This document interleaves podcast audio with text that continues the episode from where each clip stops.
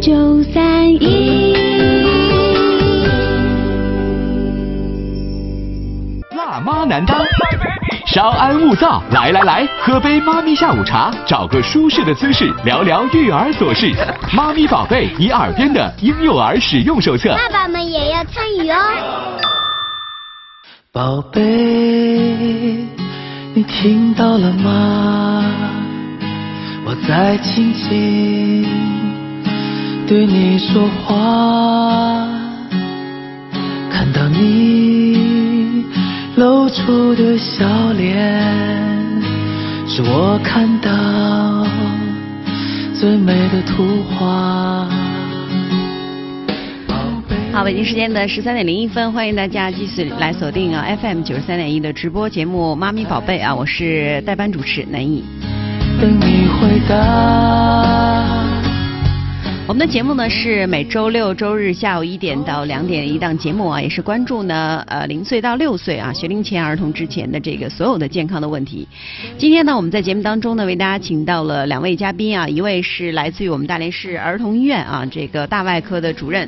也是我们心脏中心的主任哈，这个文平教授，还有一位呢是我曾经的同事哈，哈哈呃小寇啊，那在我们俩呢这个虽然没有一起做过搭档，但今天呢被我请到这个直播间里来，我们也我们三个人呢要共同探讨关于孩子健康的这个话题。呃，文平主任呢是做这个心脏外科的啊，也是在我们东三省的非常有名的一位专家。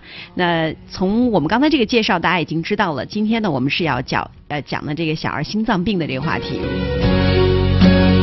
好，首先我们先来跟我们的这个嘉宾啊打声招呼。你好，文平教授。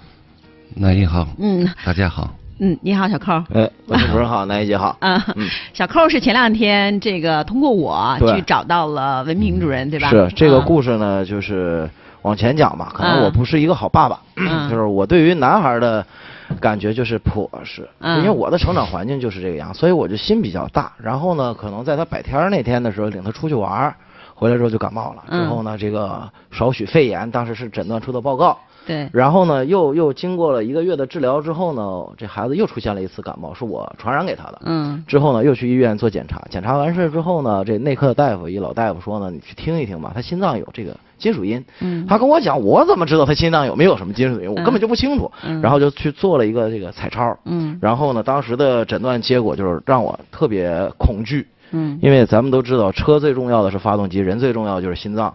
给了我一个诊断叫先天性心脏病，动脉导管未闭，然后卵圆孔未闭。当时看完之后有点崩溃，第一件事反应就是我没有啊，没有我什么我我说爱人你有吗？我爱人没有啊，就感觉人对于什么事儿啊，就是最最可怕的就两种，我觉得嗯宝爸宝爸宝妈都应该清楚。就第一就是黑暗最恐怖啊，这这人对黑暗很恐惧；第二就是未知，就更可怕这种就更。哎呀，这当爹的心情大家都能理解。刚当爹嘛，这怎么这刚买一辆车，这车有毛病啊？嗯这怎么回事啊？这一大段话里面，你就没有一个一句感谢我的话吗？我后面得说，如果说嗯再没有南一姐认识到这个机会，跟文明主任介绍一下。你应该感谢我看你朋友圈，你知道吗？我这手机里五千多号人呢，嗯我怎么那天就看到你的朋友圈了？是因为我把这个，因为朋友圈呢分不同的人哈，嗯比如说文平主任，因为他是专家嘛，所以我们可能经常会去翻翻他们的朋友圈。嗯像你，因为咱们是好朋友啊，所以我也会经常翻翻你的朋友圈。嗯哎，然后有一天看到他这个发这么一个东西，我就我说哎，我说怎么了呀？他就说心脏有问题。后来当时告诉我，就是他说好像呃医院就要求他做手术。嗯我脑子里第一反应就是得找文平啊，因为跟文平主任真是认识很多年了哈。所以我说一般这样的疑难杂症我都会去找他。要感谢南一姐的，不仅仅是孩子出生出现了这件事儿。就嗯最早听南一姐节目，我特别希望收音机前的每一位朋友，不管你是准备生第一个胎，还是第一个胎 第一个宝宝，嗯还是二孩儿啊嗯，我觉得南一姐的节目都能够给你带来很多上知识上的一种补充。嗯而且在很多未知，咱说了，可怕是未知，你在这儿就可以是答案，它不是百度，因为百度我觉得上医院你要拿百度，大夫，如果我是大夫啊，嗯我就送那俩字儿出去。你看，跟文明主任都讲乐了。呃，我跟文明主任有一次这个接触呢，是有一次有一年我的一个好朋友，嗯呃，也是在二十四周做这个三维超声。哦后来呢，他还真的是在那个咱们妇产医院做的。是做完那个超声之后呢，大夫就建议他说，这个孩子可能是不能要了，应该是几年前了哈。然后我当时反应说，我说哎，我说你这个好像好像还别着急啊，嗯你应该先上这个，呃因为孩子嘛，胎儿。这婴幼儿的这个心脏的问题，你得找专科医生看啊。对。后来我就介绍到这个文平主任那儿，您嗯对这个患者还有印象吗？是的，啊印象比较深刻了。那么现在我们这个工作呢，除了做手术以外呢，还有拿出很大的一部分时间来做这个产检的嗯。这个鉴定和咨询啊，特别是这个呃二胎政策以后，呃高龄产妇越来越多啊，这类产检发现心脏畸形的孩子呃特别特别多，嗯。啊，大家对这个呃心脏病的认识呢，啊，从产科的这个产检的医生、超声医生来讲呢，他还是不够太专业嘛，啊，那么出现了一些这个心脏的问题，都集中在我们这个儿科的这个心脏病的这个专家手里。嗯。那么有好多好多问题呢，可能对这个孩子来讲是一个呃正常的啊一个结构啊正常的结构，嗯。或者是呢一些简单的先心病啊，他身后啊可能就自愈了，比如说小于五个毫米的时间隔缺损啊，那生生后自愈的这个可能呢就占到百分之六十以上。哦那么还剩百分之四十，他生下来有啊，那么也会在六个月之内，生后的六个月之内，还有一半的孩子能痊愈啊。再就是有些心脏的呃结构啊，一些正常结构可能也被误认为是先天心脏病啊。刚才小寇那个孩子，嗯。呃，蓝圆孔和导管开放，嗯。在胎内呢都是正常的，嗯。它不是先心病。嗯。那生后呢，这个蓝圆孔要闭合，嗯。呃，动脉导管要关闭，嗯。这是一个自然的一个生理过程。嗯。啊，可能因为种种原因，这两个呃孔道呢，在胎内正常的孔道呢，它没有关闭，嗯。啊，没有关闭，那么就是呃先天心脏病的一种类型，实际它结构是正常的。明白。那么这种类型呢，如果我们专业医生早期发现，就会判断它嗯能不能自己愈合。嗯啊，如果能自己愈合的，那么在医生的随诊下，啊，用一些呃这个药物啊，嗯或者是一些物理的疗法，促进它快速的愈合。嗯那在六个月到一岁，基本上都能愈合。嗯那么判断它不能愈合，啊，不能这个长死的这种懒圆孔呢，就要判断它对心功能影响有多大。嗯。如果心功能影响很大，嗯。就建议早期要采取治疗的方法。嗯。那治疗方法也不一定都得开刀啊，不得都是。不一定都开胸。嗯。那么对这一类病呢，我们现在基本上都用介入的办法，嗯。然后微创，嗯。嗯，那么过去的介入呢，都是在放射线下，啊，有血管的损伤，有造影机的损伤。那么现在呢，我们全部在全程超声引导下，嗯，来做这个手术，嗯，啊，那快一点的孩子十几分钟，呃，时间长一点也就半个小时，嗯，这些问题都解决了。那我我有一个问题，就想直接问文平主任了，就是医院手术的技能，包括您的这个技能，绝对是呃我们作为家长啊，患者是肯定放心的。但是呢，这个一码归一码，咱刚才也讲了，说孩子这个事儿，前面检查是问题，出现事儿了，咱不能去追究前面了，咱不能找找以前做三维那个你怎么给我看的啊？这咱不追究这个。但是到后期您手术结束之后，对于护理来讲，婴幼儿咱都知道，我得这肺炎就特别特别清楚，就是如果你给我送到妇科型病房，我们家旁边也有一孩子，嗯去完之后这个病好了，那个病犯了，所以你当时提到了，就是我特别恐惧的啊，我内心当中恐惧的，就是您主治接受完之后，您的团队在护理的过程当中，如果涉及到住 ICU 的话，那这个几乎是不是人能在，但魂儿没了？这老百姓问的最实在的话，人在魂儿没，吓毁了！你换我进去我都害怕呀。尤其这么点儿孩子对哈，家长可能是比较紧张的，真是亲生的嗯但是从我们医疗的这个就是呃，我们医疗的这个程序来说，嗯孩子是一定要进到这 ICU 的，对吧？呃，我们心胸外科的手术，嗯，绝大部分应该百分之九十五以上手术后都会在 ICU 里过渡一下，嗯嗯。呃，那只有一小部分啊不需要。嗯。啊，那么 ICU 也不是那么可怕。嗯。我觉得现在随着和这个国际接轨啊，嗯。都是一件非常方便的一件事儿。我们国内的这个这个，特别是儿科的服务能力，嗯。嗯呃，也在和国际接轨啊，不是呃你想象的那就样。是特别在我的团队，哎在我的团队，恐怕你体会不到。嗯文平主任，您在美国待了多久？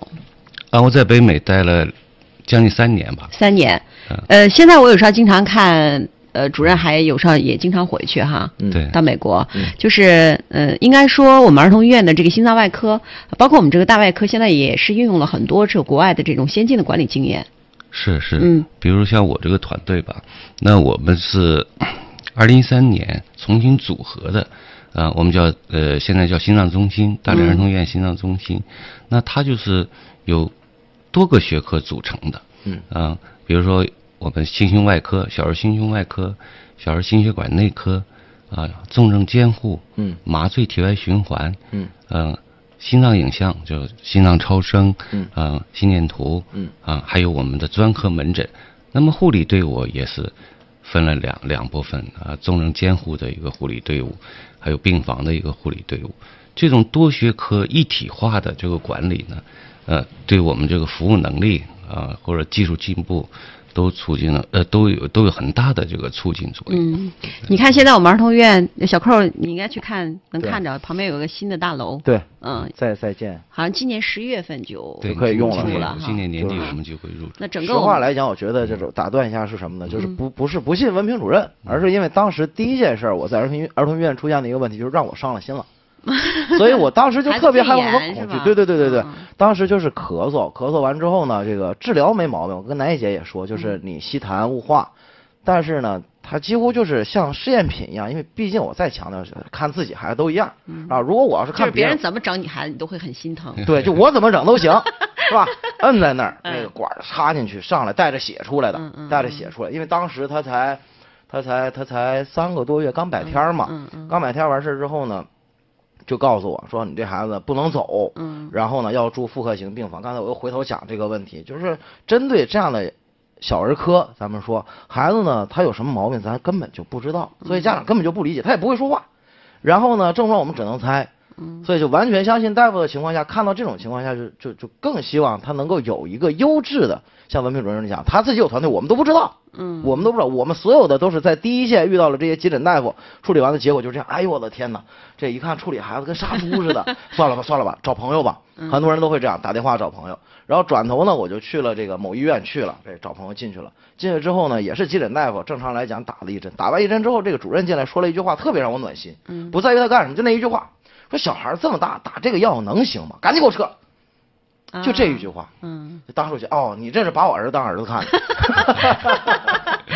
文平主任，哎，文文平主任，我因为我们没在国外有过这种生活哈，就是您在北美待过那么多年，像这种，因为我们的孩子家长可能心情都是差不多的，嗯，比如在国外，在美国，如果孩子遇到这种问题，比如那气管插管啊，或者是像这种反复的需要 需要带有血丝的这种治疗，那么在国外一般是怎么做的呀？会背着这个家长做？现在你在 在在网上啊，好多啊，就比如说呃，中国人在在美国或者嗯在哪一个国家看病哈。看病的那个经历、不容易啊那对对。个很不容易的经历啊，我就不说了。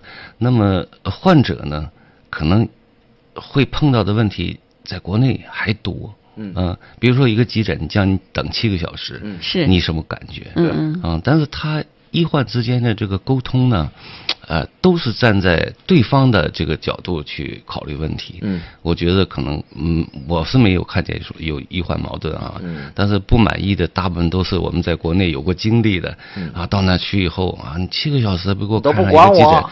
对啊，像我儿子有一次是发烧，嗯啊，体温四十度，然后伴在美国伴着呕吐，嗯在加拿大。啊，在加拿大，在伴着呕吐，呃，当时呃，这个我我爱人就领他去看了急诊，啊、急诊看了以后，等了差不多能有两个小时，啊、医生才到了时间给他来看，看完了以后呢，说那你这个孩子再留着观察，嗯啊，那我们在国内常规啊，就要就要输液啊，方方面面的措施都要上来。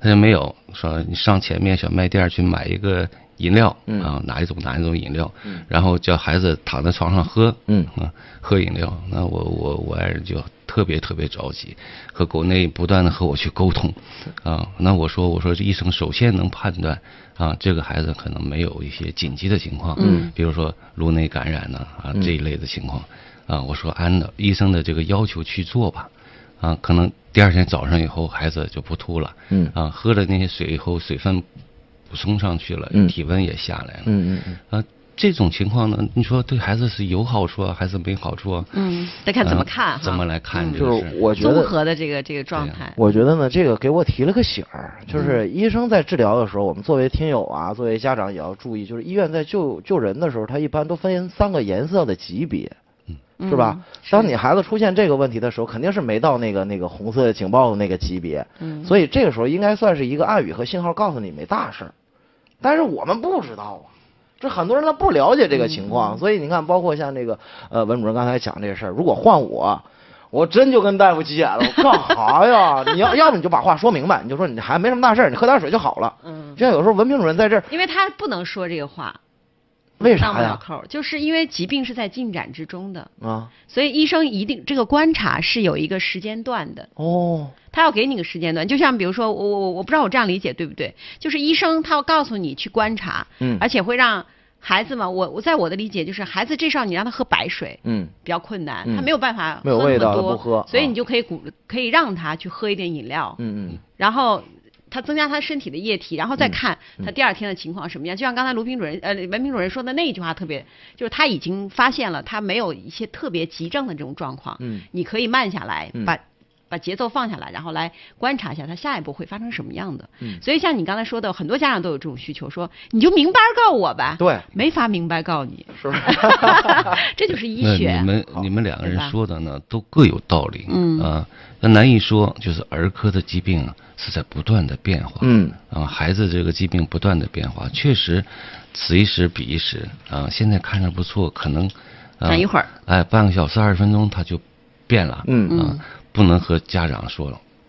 太绝，没事太绝嗯啊！但是另一方面，从小扣这个角度呢，我们要想，那医生和患者之间的这个沟通又显得很重要。对嗯多多和患者沟通，啊，叫他取得信任，嗯或者多说几句，啊，他这个焦焦虑的这个心情就会好很多。是我觉得这个也是我们目前存在的这个问题啊，国内的问题。大家都知道，嗯中国的儿科医生特别的奇缺，能理解。少儿科医生的工作量非常非常大。对对，他说话的时间，呃，可能不会给你太多，嗯或者是呃你说的那种态度的问题都有可能出现。是我觉得还是一个站在这个双方的这个角度嗯啊，多为互相考虑。对对对，来看一下这个事情哈，嗯宝贝。好，今天呢，为大家请到呢是来自于我们大连市儿童医院的哈这个心脏外科中心的主任啊文平教授，还有我的一个好同呃好朋友，也是我们的同事啊、小寇，我们来跟大家来聊聊关于孩子心脏健康的这个话题。刚才我们说了一大堆，就是呃因为孩子心脏健康，我们想到的一些医疗服务方面的问题是哈。这个刚才文平主任您说到了一个环节，我我比较重视，就是我们现在的这个产检。比如说我那个朋友，就是因为做了这个产检，就二十四周的这个三维超声，嗯。然后呢，发现孩子心脏有点问题，呃，当时被医生告知呢，是你这个孩子可能不能要了啊，嗯。需要到这个北京去看。是。后来呃，因为我呢介绍到了这个文平主任的，后来这个孩子其实也就没有事儿了。就像文平主任说，有的孩子在这个你做二十四周三维超声的时候，可能会有一些问题，嗯。但可能那些问题呢，一方面呢，有的时候是就自愈了，嗯。就好了，嗯。呃还有呢，就是在二十四周做超声的时候，这些问题它本身不是个问题，但如果你不是这个专业的医生，你看着好像就是个问题。对，因为好像哎不对呀、我们学医的时候不是这样的，对吧？嗯另外呢，就刚才主任您说到了一点，我我想呃问一下，就您说了有一些，比如说卵圆孔未闭，嗯。这个在我们二十四周做超声的时候，这是一个问，就是这是一个现象。不会报的，不会报的，不会报的。胎内它是正常的，是吧？不能闭了，闭了反而是就是出问题了。我自己查了一下资料，就是像动脉导管啊、卵圆孔啊，就像咱车的发动机一样，嗯。发动机它本来排气孔出来是往后走的，这是咱成人之后，嗯。但是它在娘胎里，它这两条线是通的，嗯。然后出来之后呢，它有一个时间段它是闭合的，嗯。然后然后我那个就就没闭嘛，嗯没闭就出现这问题，所以就往往我们作为家长出现这种情况，就是真正应了那句老话，叫久病成良医。嗯就看翻好多好多的资料去看，然后看很多很多的结果，然后我觉得，就这些事儿，你看你往前推，你揪不到这个产检的问题。嗯你现在最好的办法就是让文平主任能有这样的一个强大的团队，真正的咱远了不讲，先让大连生二孩的这些朋友们家长都了解嗯。啊，怎么来注意这个问题。对，那像他这种情况，因为在二十四周的时候，它不是一个问题。对。那出了以后，就是从妈妈肚子里出来之后，我们现在有常规的这种检查吗？对孩子心脏的这个检查？呃，是这样啊，在嗯二零一四年呢，大连市卫计委呃呃，把大连市妇产医院和大连儿童医院呃两家医院为主，组建了一个大连市产检中心。嗯呃，那么这产检中心呢，有产科的医生，有产科的超声医生，嗯、还有我们这个儿科的医生，特别是小儿外科的医生。嗯因为小儿外科的主要服务对象就是对先天畸形的孩子，嗯呃，来进行治疗。嗯那么各个专业的专家啊，我们小儿外科各个专业专家都都在这这个产检中心里面。嗯那么每一个孩子，不管你发现哪一个系统的问题，嗯、超声发现了以后，就每周都有专家来给这个孩子来会诊啊。比如说我们心脏吧，那心先心病呢是出生缺陷排第一位的，啊，那我的病人也是最多，差不多一年我们鉴定的量是在七百左右。哦呃，七百个孩子左右，啊、那么发现了问题以后，啊、我们心脏外科的医生，啊、儿童心脏的这些专家要重新对这个产妇的这个这个胎儿啊进行这个心脏方面的超声检查，嗯。啊，然后明确一个诊断啊，这一般都是在二十四周，二十四周心脏发育基本上成熟，嗯。啊，做出一个评估啊，那么给病人一个呃明确的一个一个解释啊，诊断啊，这个病生下来以后治疗会是什么样啊？那这个手术啊，大概要做几次啊啊，甚至费用多少啊，和病人交代清楚。那么有一些还在纠结的这个家长呢，也可以到我们这个心脏中心的病区，找一些和他类似的一样的病的孩子，嗯看看他们治疗啊和家长之间的一个交流。我想这么一个过程下来以后，这个孕妇呢对这个孩子的去留啊就会有一个这个明确的一个一个想法了。嗯，这是在宫内，宫内孩子还在宫宫内，对对然后对。二十四周的时候可以到您那去做一个，那然后哎，下一个环节呢，就是他决定要生下来了，嗯。往前走了，嗯。不回头了，嗯。呃那么有一些先心病可能在生产过程当中会出现一些呃危重状况、呃危急状况啊、甚至有一些需要生后就需要做手术啊，马上需要手术的，那么我们也把这类的病人呢和妇产医院之间我们有一个绿色的通道，产前诊断清楚，产时呢我们呃跟台儿。啊，如果这个孩子啊情况非常危危重，那么我们就转运妈妈，嗯把产妇转到儿童医院，在我们的手术室啊做完手术以后剖腹产呐、那个时候都剖腹产，做完了以后我们马上小儿外科就做小儿外科的畸形的手术，啊那么呃。其他的呢，我们就转运病人，在妇产医院，我们的专科的医生，呃，在产房里待产以后，我们把病人再做一个详细检查，做一些应急的处理，然后通过我们这个医院的院前转运系统，就转运到儿童医院的这个这个相应的科室，嗯来做及时的治疗。这个我们已经做了三年多了，啊，已经三年多了，好多好多这些孩子，呃，就都都得到很好的治疗。啊嗯，这个的确是应该就是从产前到产时，然后到产后这三部分。但是我我有一个一个问题，问的就比较直接一些。刚才这个主任讲到的，说我们现在是儿童医院跟妇幼，妇产医院，对吧？嗯对，那我孩子可不是生在妇幼，而且咱们现在知道，这两年包括像我好朋友 Tyler，咱这个嗯大连人这个老外嘛，他孩子生在了月子中心。那对于这件事情，就其他医院，我更希望是不是以后会有一个强大的团队来做服务？那我生完这个孩子，就像买车，这出厂合格证，人家给我开了，后来出现问题了，我最担心的是这个事情，嗯就是我在别的医院没有也会有这个问题。但是，那么出现这个问题是出现一个什么情况呢？好，文品主任讲了，说我儿童医院和妇幼联合为大家保证保驾护航，保证你这车出来绝对没问题。嗯但是其他医院就会出现现在的一个情况，就儿童医院那家伙人呐，别的医院小儿科门可罗雀，又增加了你们工作的难度，包括它的数量上的提高。然后呢，产妇这些就真的只能奔这俩医院，别医院你就真别去了。就跟主持人做节目有点问题，我觉没有得。没有问题。小小寇说这个也是我们 现呃特实的哈特别现实的问题嗯嗯，因为两家医院嘛，大连市妇产医院承担我们大连市的这个生产量是最大的，对对对对对啊，最大的，他们一年可能接近两万个这个新生儿在那出生，嗯所以当时起步的时候就从这儿起步了。没错那现在的这个二二孩以后呢，我们大连市的这个这个这个出生率啊是明显的增加。嗯啊，那可能是一六年的出生率要比一五年多了百分之五十二啊，这是官方的统计。是啊，这么大的量肯定要分散到各个医院。嗯那么我说的那些情况确实有存在。嗯那么有一些病人生下来以后，或者产检的时候没发现，或者发现了以后，生产的过程当中出了问题，或者产后没及时转运出了问题，那么就产生了好多医患的矛盾和一些纠纷。嗯那其他的医院也很头疼。那么我们现在呢，呃，有一些病人，呃，来的时候就是哎。呃呃，我不好说，反正那个情况更好，应该来的更好、更及时。嗯但是因为我们的工作没有做到这个呃面面俱到嘛，所以有很多很多遗憾。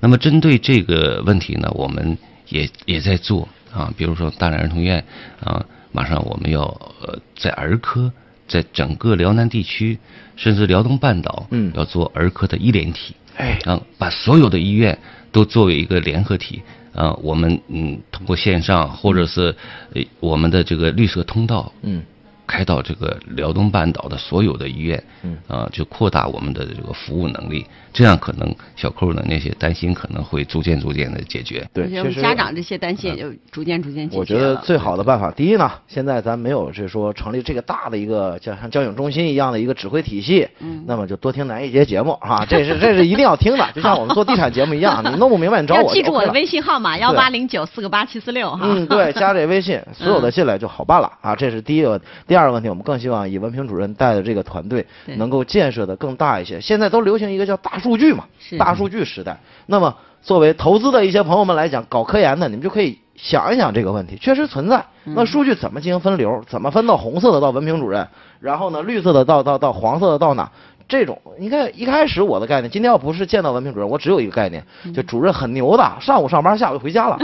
但是文凭主任讲完故事，发现，我的天哪，不是这样的，他们七点半就到单位了。文凭主任真的真的就感动的热泪盈眶。是，感动。然后刚才我们这个小寇有这个疑问的时候，文平主任说了一下他的这个这个日间的行程哈对，七点半左右，你比如嗯说七点多就能到单位了，然后呢要忙活一些科里的事，可能要嗯要看一下这比较重的一点患者。是然后呢，九点基本上八九点钟就要开始这一天，要么是要不就是那个出诊，对要么就手术。嗯要如果做手术的话，都是基本都要到下午三四点钟然后他还要再回去看一下这些病人。然后今天我看了一下这个商报哈，啊对文平主任的采访，因为前两天其实我就已经把这个电子版找出来了。嗯嗯然后今天上午呢，我想我看看吧，看看同行都是怎么，同行的眼里文平主任是什么样的。就讲他有一次就是呃他的这个办公室的那个抽屉里面嗯有好多苹果。哦啊，就是因为有的时候手术和手术之间，因为没有没有时间吃饭嘛，嗯他就拿苹果来 顶啊来顶一下。我当时脑子里一想，嗯，我要送文平主任一箱那营养包。对，那那是好东西，补充能量，而非且常好的，这个非常专业的营养包啊！这下周我一定给你送上去。谢谢谢谢谢谢就是其实他们的这个生活和我们老百姓想象的真的不太一样。比如说小寇有这个住院的经历，就觉得上午好像看了晃了一眼，哎然后下午想找大夫没有人了。对，实际他可能在忙手术，忙着别的太多太多的事情，因为还有很多。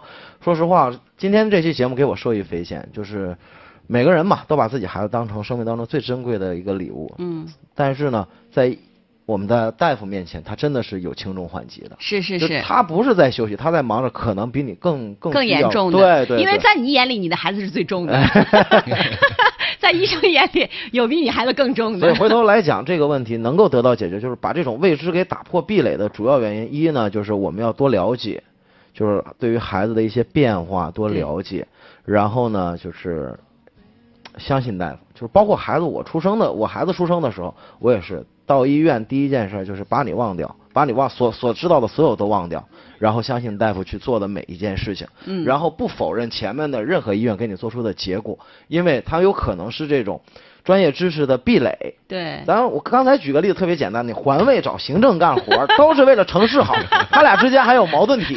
是，你别把干出来的活一定是不一样的。你别把前面大夫人努力的事上来先跟先跟文明主任，你看前面这大夫神经病，那怎么给我看出这样的？我觉得这是不对的，嗯因为大夫同行嘛，这个同行之间他肯定会有壁垒。你比如说我这个是内科查出来外科有问题，对对对然后呢建议我去，所以我们一定要压制住内心当中的这个，尤其是我特别建议做做父亲的，就你能起到的作用不是把孩子照顾得多好，就是要做这根定海神针。对，另外呢，就是我们有很多的家长呢，可能会带着自己的这个检验报告去寻求外地这个医生的这个帮助哈。我我我去年有一个就是成人的，这是成人的朋友，他是得了那个就是渐冻症。然后当时是在我们医大附属医院做的那个肌电图，后来呢，他拿到了就是这个专业的在北京的一个主任委员啊，然后这个专家就是拿到他这肌电图，当时第一句话就是这肌电图谁给你做的？嗯。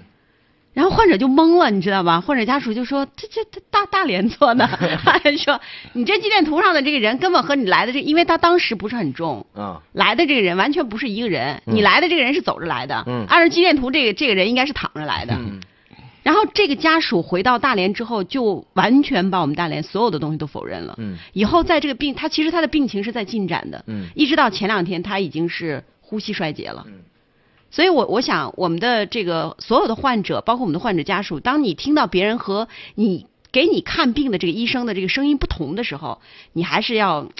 我我觉得像小寇刚才说的特别有道理，你他们其实站的是不同的角度，对。因为这个医学真是它是个很复杂的，他他它医学不它不仅仅是一个技术活儿，它不仅仅说好这个匹匹配多少，这个数据是多少毫值，它最主要就今天文明主任给我一个概念是什么呢？就是有事儿一定要去找文明主任啊，他不仅仅是一个技术流，嗯他还是个心理学专家，真是。就是在跟你沟通的时候，对对，就一句话，就我我跟我丈母娘讲一万遍不好使，文明主任一句话，丈母娘乖乖把抱走了。哎，刚才文明主任说了一个，就是在呃宫内的时候，我们会有一系一系列的这种产检，对吧？像有的孩子可能他是需要出来之后，呃，也要做相应的检查。你像他是因为百天儿之后肺炎得了肺炎，然后发生这个病的。嗯那么其他的孩子，你如果家长比哎，我听了我们的节目，或者哎，我觉得我的孩子也刚刚出生，这个心脏到底好不还是不好？这现在我们大连有这种检查的体系吗？不是不是，先检查事儿。您您您主任能不能给我讲一讲他有什么症状没有？你知道？他说子干，我说我小孩儿也不子干呢。是，呃，它是两个两个概念啊。嗯比如说，正常的孩子出生了以后啊，可能产检的时候没发现一些一些疾病，嗯那么这类孩子应该怎么办？那么儿科领域呢，很早就有一个专业叫儿童保健啊，嗯儿保科。对儿保科呃，那我们医院儿保科呢力量也非常非常强，所以对正常孩子的这个喂养啊、营养啊、指导啊，或者体检呢，儿保科都可以完全可以去做。明白那么小寇说，那么先天病的孩子，如果产检时候没发现，身后有什么症状？嗯呃，有什么表现？嗯，呃，不一定都是子干，不一定都能听到心脏杂音。对嗯、那么对这一类的孩子呢，我们也有一些啊、好多好多的这个疾病，它不表现紫绀，也不表现心脏有杂音。嗯呃那么它就和平常的孩子的呼吸道感染有时候都一样啊。嗯比如说反来覆去的肺炎，啊、用常规的办法它治不好，嗯、或者是治的时间很长，比如正常嘛，一个肺炎用点药，或者是呃时间靠一靠，一个星期左右就好了，啊、它半个月也不好，甚至越来越重啊。那么这一类呢，就要考虑这个心脏的问题，啊，比如说常见的，也是我们现在心外科排在第一位的，就是时间隔缺损，大型的时间隔缺损的孩子，他在三个月之内就是这种表现，呃，体重不愿意长，吃奶吃吃就累了，然后反来覆去的呼吸道感染，嗯，心脏听不到杂音，他缺损太大，听不到杂音，那么最后啊，他心衰了，啊，需要进 ICU 了，啊，那个时候可能才发现他是心脏的问题，嗯。啊，一拍片子，心脏很大，嗯。啊，心脏很大，扩张到一定程度了，啊，那么这类孩子只有急诊手术了，嗯。啊，如果你在这个反复呼吸道感染、孩子体重不增的早期，啊，能发现的话，那手术呃这个这个风险和到后期进 ICU 再做手术的风险呢，截然不一样。嗯，刚才我们在导播间的时候，小寇的孩子这个问题，嗯好像您说了，他其实现在目前和呃现在去看和如果再再往前提前去看，嗯好像治疗的这个结果也是不太一样的，是吧？呃，是啊治疗也不一样如果早期小扣那孩子他是有治愈可能，嗯嗯什么治愈可能呢？发现了有卵孔未闭或者有动脉导管未闭，嗯超声发现了，但是他的心脏结构、心脏的功能，超声判断都是正常的。嗯啊，没受到影响，还有心电图表现也是正常的。那么这类孩子，我们就要定期的随诊，比如说小的孩子，我们怕他有变化快嘛，就一个月。啊，像小扣那个孩子可以两个月甚至三个月来随诊一次。嗯。那么随诊的过程当中看啊，始终保持这个样子，心脏功能好的结构也没有变化，那么继续等等到他自己愈合。嗯那如果要是他有变化了，嗯、要不你这个缺损，或者你这个这个导管变粗了，嗯缺损变大了，心脏变大了啊，哪一个心室变大了，啊，心脏的功能有影响了，那这种孩子可能都不会自己愈合了。嗯那么就要根据他心脏功能的情况，选择一个合适的这个手术方法。嗯，那你看，请文平主任来，听众听得最明白，不是所有大夫都建议你上刀的。对，这刚才那个文平主任也说了，不是所有的所有的治疗都要开刀的，是不是啊？所以我觉得那个呃，文平主任讲完这些话，就是对于这这些，你如果真的就是看百度的话，你就可以吓死过去了。是。但是如果说你查百度了吧？是吧？当然要查了，嗯对吧？不仅要查百度，而且我还得问们。很多一呃家长就是带着孩子去看病的时候，都是带着度娘去的。在在我这一茬这批人来讲，对是跟着网络成长起来的。啊，对对对对对，是吧？是。所以他们呢，第一件事就愿意查，而且人都愿意看到不好的，就是嗯你看到什么开胸啊，就是极其可怕的这些事情。但实际你看，没有这节目，咱就只能到文凭主任那儿，文凭主任一个人一个人一个人一个人一个人去讲。讲但是这一期节目特别建议，呃，文凭主任在门口挂一这个广场舞大妈那个那个那设备，你先听一个小时，你再进来，然后把问题哎，对哈，就是在门口，我们是不是应该先做一些这样的科普教育啊？哎，说到这儿真的可以开，因为我们在文凭主任这儿要等正常排队挂号的话，门口要好长的队。嗯，主任，你现在出诊是每个周三的上午对是吧？每周三啊上午一上午大概能看多少门诊？呃，我门诊就是四十个左右，四十个啊，四十个就是占了。就刚才您说到了产前，就是在还在宫内的这样的，大概能占多少？四分之一啊。四分之一。嗯，哇塞，挺多呀，不少就这些人，其实可能就耗费很很大的时间，因为反正孩子也不在外面。每周每周都每周都要有他们就和呃和他们讲要要要费费了很多时间啊。化疗啊化疗对，要跟他们讲透，他需要很多时间。嗯，就这个占的时间份额比较大一些啊。所以科普宣传确实对我们这个呃这个先心病呢很重要很重要。嗯嗯大家都觉得这个得了先心病都得开胸做大的手术，那么现在的这个先心病技术的发展完全不是这样了。常见先心病占到先心病比例的百分之六十五到七十。嗯那对常见先心病的治疗，现在有很多不用开刀的办法啊。那过去呢，我们有介入治疗，大家都知道啊，但是又发现它虽然没有开刀，但是有 X 线。那么现在呢，全程超声引导下的这种复合技术啊，治疗先心病啊，那基本上就是达到了无创啊，超声引导，然后经皮、经血管途径啊做先心病的治疗。那时间也很快，恢复也很快，所以可以说常见先心病百分之六七十都不一定要开刀的。嗯哎，那么对复杂先心病的这个手术呢，呃，手术的效果也非常非常好了。啊，可以这么说吧，所有类型的先天心脏病，通过手术治疗，差不多有百分之九十五以上的孩子，嗯，啊，都可以达到正常孩子的这个正常人的这个生活质量。嗯。啊，主任，您刚才提到了一个，就是因为你看主任是做儿科的，这个，嗯。我想这种小朋友刚从妈妈肚子里出来的时候，嗯。您做的最低的体重的孩子是多少？哦，那我们中心呢，现在体外循环手术，嗯，啊，做的最低体重是一千七百克，一千七，一千七百克。那他是除以五，一千七百克呢，就是呃，他这个也是个复杂先心，心脏内、心脏外都有。啊、这个手术就是足月的体重做起来都很风险啊。那么我们最小的是一千七百克，是体外循环的。那非体外循环的手术，我们最低的体重是五百五十克。五百五十克五，百五十克，二十四周早产的一个孩子，啊，我我就总结老百姓话命硬，就是在您的技术下，孩子真是五百五十克，五百五多大点儿，天哪！二十四周早产，是不是？对，我觉得第一，主任的技术没问题，所以大家可以放心。嗯不然的话呢，您就得真的就得先去沈阳。就我们一般推荐朋友讲说去陆军总吧，要么就往北京跑。哎，对对，呃，大连就针对这个病，我们在节目里就可以跟大家讲，不用跑那么远，就在儿童医院三楼。嗯对挂号门口等。呀，你还知道三楼呢？是吧？然后呢？没去过，刚才我还在在。在在在想这件事儿，我也在嗯琢磨。你看文平主任讲完之后，心情也好了，这很多嗯事情都已经明白了。呃，会不会以后在这种大数据的支撑下，咱们就就这微信也也很简单，嗯进群来问，我自己也在开发这个事儿。文凭主任能不能开一个个人微信平台？你比如说，针对他这些孩子的问题，嗯录音这咱给他剪出来，多大多大，你一点就可以了。起码在前面等的这些人呢，这心理状态就就会节约很多时间。是哈对，所以把这个科普教育可以往前做。但是这个问题又出现在什么呢？这个主任也回去跟跟那个院里的领导反映一下，就是你们院做的那个微信公众平台吧，确实没有什么用。大象就医是吧？我们在改进，我们在改进。嗯呃，可能下周我们医院这个成立这个辽东半岛的医联体的这个这个这个呃整个这个体系里面，就牵涉到我们这个线上服务的问题。啊，可能会呃更进一步的去去完善。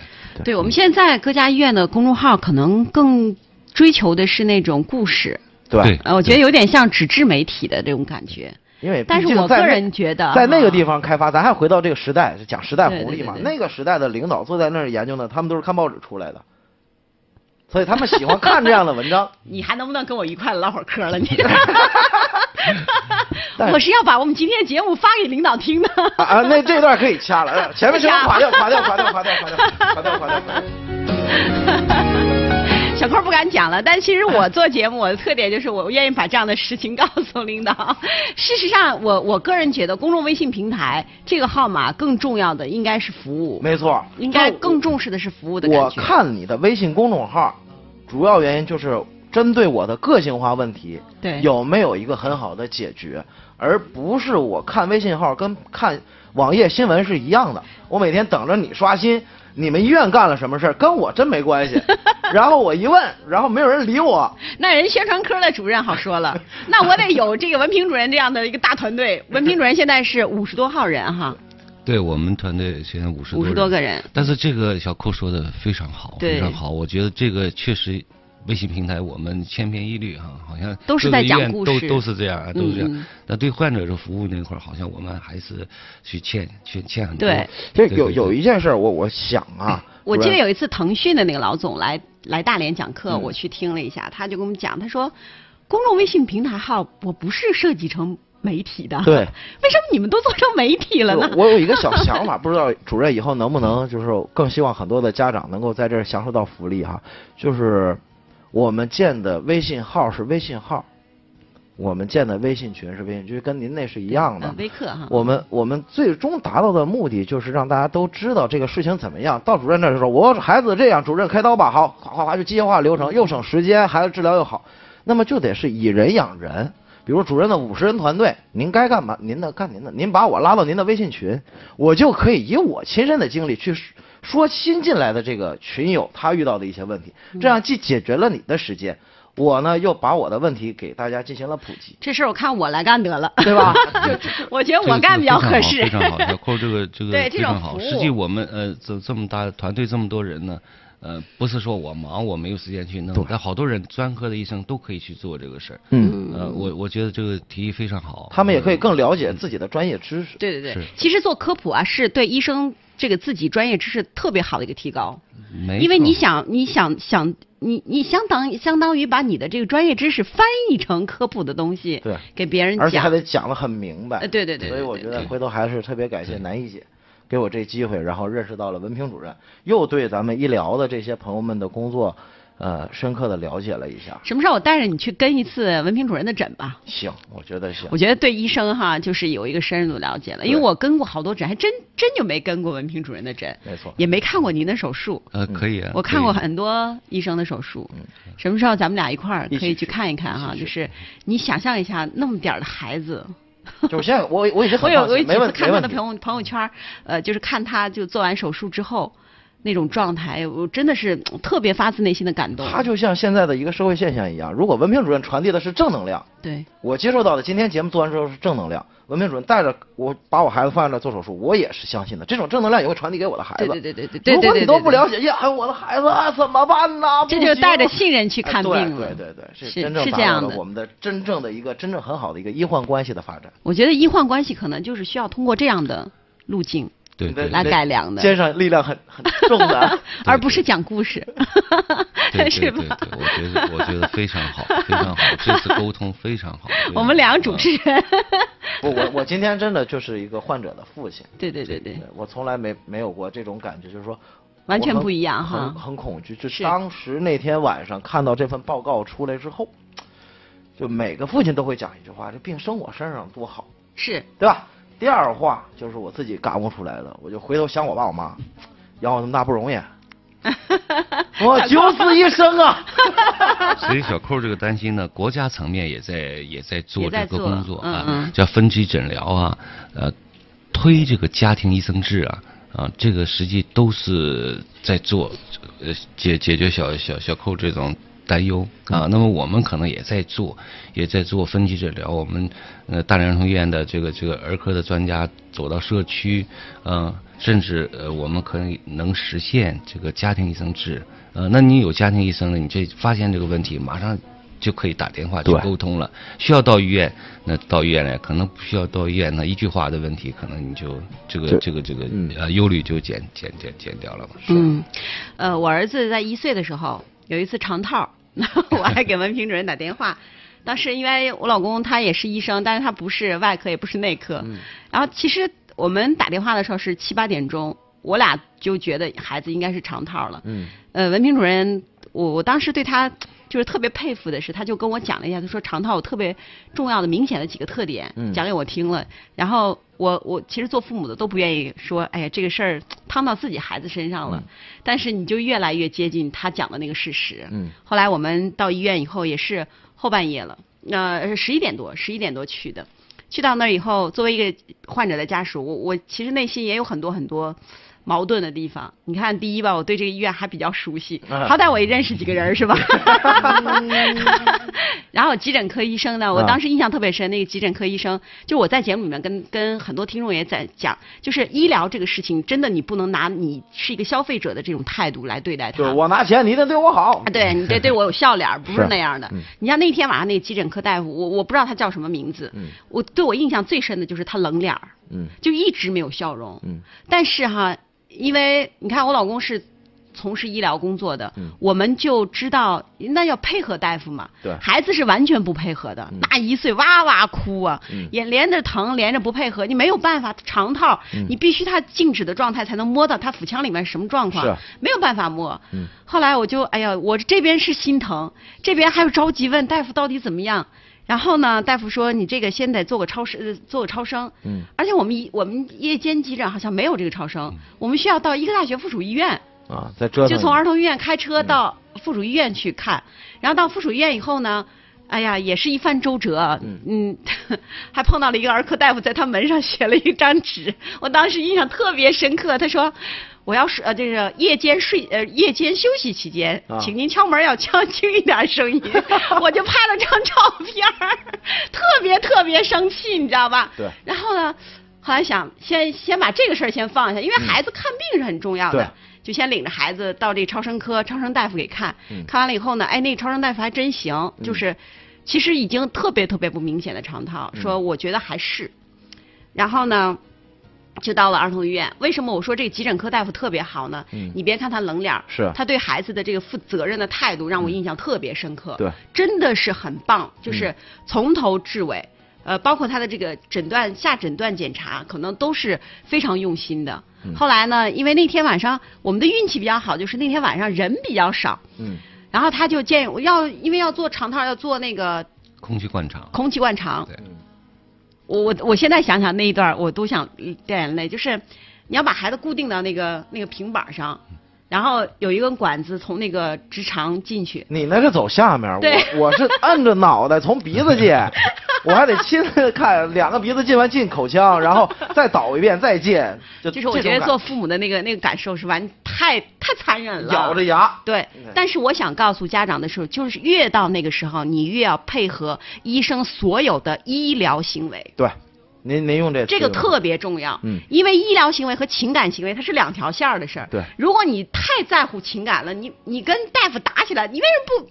你为什么不好好说话？你为什么不怎么怎么样？那个好好说话是不是冲你笑？他跟医疗行为不发生任何冲就回头我我决定这个不是不是决定，是让大家哈这回头再看一看那个老炮儿那部电影，嗯，就是我记得冯小刚说过一句话，就是有规矩，一码事儿是一码事儿，你可千万别弄混了。要就事儿论事儿。对，就事儿论事儿。所以大夫有没有笑脸儿，我觉得呢不重要，重要的是这个大夫他能不能像文平主任这样能给你看准了、看稳了。如果有问题，你先别跟大夫。就是所有较劲家千万别较劲，因为你孩子才是最重要、最关键的。就是咱们老老百姓的笨理儿说，孩子在人手里呢。不过也重要，也重要，啊和病人的笑脸也重要。那我自己就有很很深的体会啊。那我们心脏中心成立三年多，嗯，因为我们这个学科是个高风险的学科，对对啊，全都是些危重复杂的疾病，手术也是大的手术。我们三年多，呃，除了没不是没有医疗纠纷，连医疗投诉都没有。啊，原因是什么？就是呃，我们的这个护理团队，我们的医生团队，对待病人啊，对待病人啊，就像自己的朋友一样，他们去做。啊，去做，因为我就我也是不理解这个这个这个这个，呃你工作忙啊，你三三言两语把病人打发走了，你看病人那个那那个感觉，你能感觉得出来。嗯，我觉得这个我们做到了这一点，那么也实现了，就是三年多我们零投诉。嗯这个对心脏中心来讲，对心心胸外科来讲很是难哈很很难的一件事。难的对对对对对但我们去做到了，那每一个护士都是这样，那原因也也有其他的哈，其他的原因。那我们这个团队啊进来也不容易啊，另外一个我们可能辛工作辛苦嘛，收入相对也高，嗯所以大家进到这个团队里就得按这个团队的要求去走。那么这么忙的一个团队，他也做到了。啊，所以说我觉得还是应该做到。啊、这也跟这个文明主任他们带团队也有关系。我这是经常看团他的。队核心能量在。对对对，我看他的朋友圈，他们经常会有一些有爱的这种团队的活动。嗯，这种爱，它其实是可以发散的。对，但是呢，我觉得呃，推荐完大家看这个老炮儿之后，回去再看看《西游记》。为什么要看自己啊的工作团队 嗯，包括你遇到的这个团队都一样，就这四个人。嗯，有人呢猴精八怪像孙悟空一样，啊对对对对对拼搏冲出去的，也有人像唐僧。所以我觉得作为家长来讲，不能说我们只看到了一些不好的、负面的消息，一张报告它不能决定你孩子的一生。就像高考一样，你需要呢去找一些专业的一起来分析。然后这个事儿呢，就要交给南艺姐参加她的节目。你比如说你，你可以现在忙，因为儿童医院都忙，孩子特别多，那你可以先到别的医院去看去治。嗯但是你如果针对这个效果不太满意，或者是有有一些不太理解的，你再转过来来看，因为你前面已经做了一定的了解了，嗯自己心里头也有一些保障，然后你再到儿童去做，这我觉得是比较好。别忙着打架，先忙孩子事儿啊。呃，医患关系，在我们今天我们三个人这个聊天的过程当中，大家首先也知道了，就是孩子的这个心脏的问题，可能是很多家长所重视的。而且还有很多忽视的。啊、是吧？就是除了我们说这个产检，呃，我们在节目一开始的时候就说了，虽然说这种专业的机构的这个产检，呃，产检和产检还不一样。对如果当大医生告诉你说你的这个孩子心脏有问题的时候，我建议大家第一根弦儿呢，先去我们大连市儿童医院的儿童心脏外科，三楼。对吧？上去左拐，呃 往里走，对，前面有个漂亮护士，你挂号了吗？找没找文明主任？得跟大家说明白啊大院新院建好，可能在明年呃，今今年的年我们11十月份哈十月份。就换地方了啊。对，就是这个这一步特别特别的重要。啊、嗯。无论你是在我们大连的，就是因为我们现在大连市妇产医院的产检中心和我们大连市儿童医院产这个已经是作为一个联合体了。联合体那么其他的在其他医院，因为我们四就是是呃三维的超声，嗯就二十四周的这个大筛查，现在好多医院都会都能做。你比如说你在中心啊，中心在附一啊对，铁路啊都能做包括我们现在的各区的妇幼保健站也都在做。对还有就是我们这两年。如雨后春笋般的这种月子中心，他们也 是吧？他们也在做。嗯。就是当医生告诉你你的孩子心脏有问题的时候，你先别着急，打算是我我把这个孩子不要了，嗯。因为确实是有这种情况，这个孩子不要了，可能你未来好多年，甚至于可能你真的就要不上了，啊，这是个遗憾，两两两头话讲，对吧一个是从你的身体机能上讲，对吧？另外一个就是真的前面的这事儿，本来人孩子还没上文明主任那看一眼，你做决定，对吧？还不乐意了，对对对是吧嗯？所以我们想给大家这么这么一个提醒。嗯另外呢，就是要呃，我们要打消大家的这个顾虑呢，就是孩子出现了心脏问题的话，呃，我们刚才文平主任也说了，现在这个技术发展的，呃，可以用这个日新月异这个词儿吧？完全是吧？呃，我想有文凭主任带着他们的这个团队，嗯。呃，现在在我们的这个东三省，包括我们在这个全国很多很重要的学术论坛上，他们有自己的这个声音，这就证明他在全国都是有位置感的这样的专家，嗯。他所带领的这个团队一定会给我们的孩子带来更好的未来。是，这个就是你要找到这样的团队来对。好啊，而且当然我也很重要，而且对我就要说这事儿，而且一定要关注南艺姐的这个微信。对对对对，因为这些消息，为什么刚才这个呃文明主任进来之后说，哎，好多人这个一喜欢听广播，嗯然后看电视的少，咱不谈他的这个 媒体本身问题，最主要的，我我觉得广播人是在做事儿，互动感很强，真的就是在做事儿。你有问题你就来，来完之后我们就想办法给你去解决。对你的一个问题代表着一面，再加上文平主任这样一个优秀的团队，有些团队他不愿意来。嗯实话实说，我我做节目这么多年也是遇到过，嗯嗯医疗团队也一样，有不愿意来。第一呢，他可能技术流很厉害，但不愿意讲话。嗯第二呢，就是确实很忙，嗯大家一定要记得，他们确实很忙，因为很辛苦的在对每一条生命负责任。是是是，所以呢，呃，最后还是要介绍一下我的这个微信号码是幺八零九四个八七四六哈，幺八零九四个八七四六。我以前那个号码幺八六四零八八那个号码呢是已经升级为 VIP 号码了。嗯嗯昨天呃，我我跟那个文平主任是一个私人号码，是我的私人号码。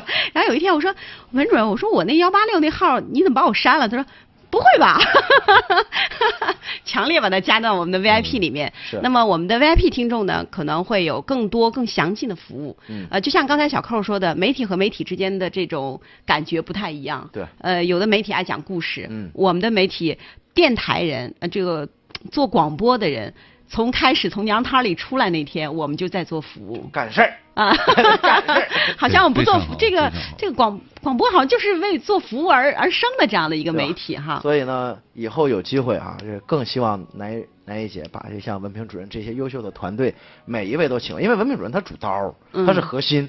那么作为家长呢，作为听众来讲，最主要针对每一个细节可能都会了解。比如说护理团队的那位老师，我们也请过来有啊来聊一聊。好啊，好啊，好啊。呃，你看煮完刀之后，我最担心的就是护理问题。今天文凭主任讲了一下，心啊、一块石头落地了，真的。好，下次还请你来。好，感谢一下文平主任。谢谢。啊，我们说完再会，好吧？嗯，再会。再会。你站在我肩上，挥动着翅膀，把梦想。